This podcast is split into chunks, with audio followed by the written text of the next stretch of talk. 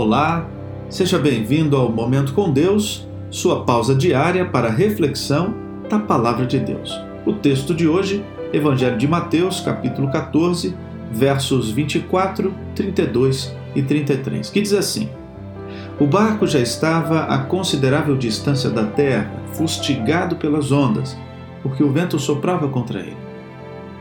Quando entraram no barco, o vento cessou.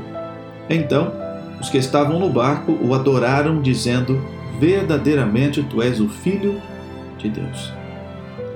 Depois que Jesus acalmou a tempestade, os discípulos o adoraram e o louvaram. Nunca haviam feito isso antes em grupo, pode verificar em sua Bíblia. Não vai vê-los adorando Jesus quando ele cura o leproso, perdoa a adúltera ou prega as multidões.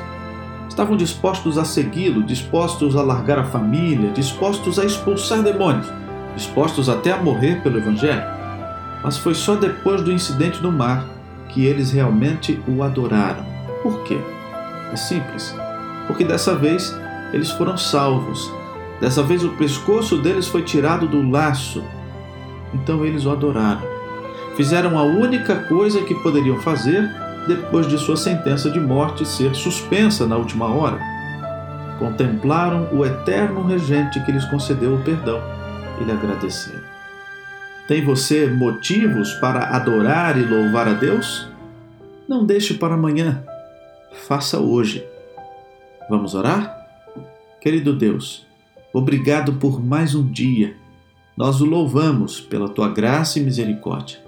Cuide de nós, da nossa família, cuide dos nossos amigos, cuide das nossas atividades desse dia e nos dê a certeza da vitória a certeza da salvação e da eternidade ao teu lado. Oramos em nome de Jesus. Amém. Querido amigo, que Deus o abençoe ricamente. Um grande abraço e até amanhã.